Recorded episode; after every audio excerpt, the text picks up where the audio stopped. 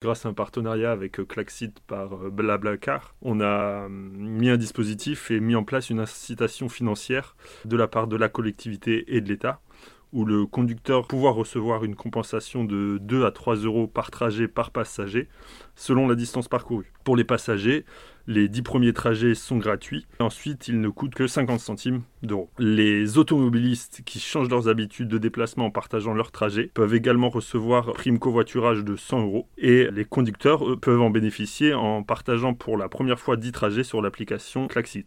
Ce montant s'ajoute aux économies déjà réalisées en covoiturant.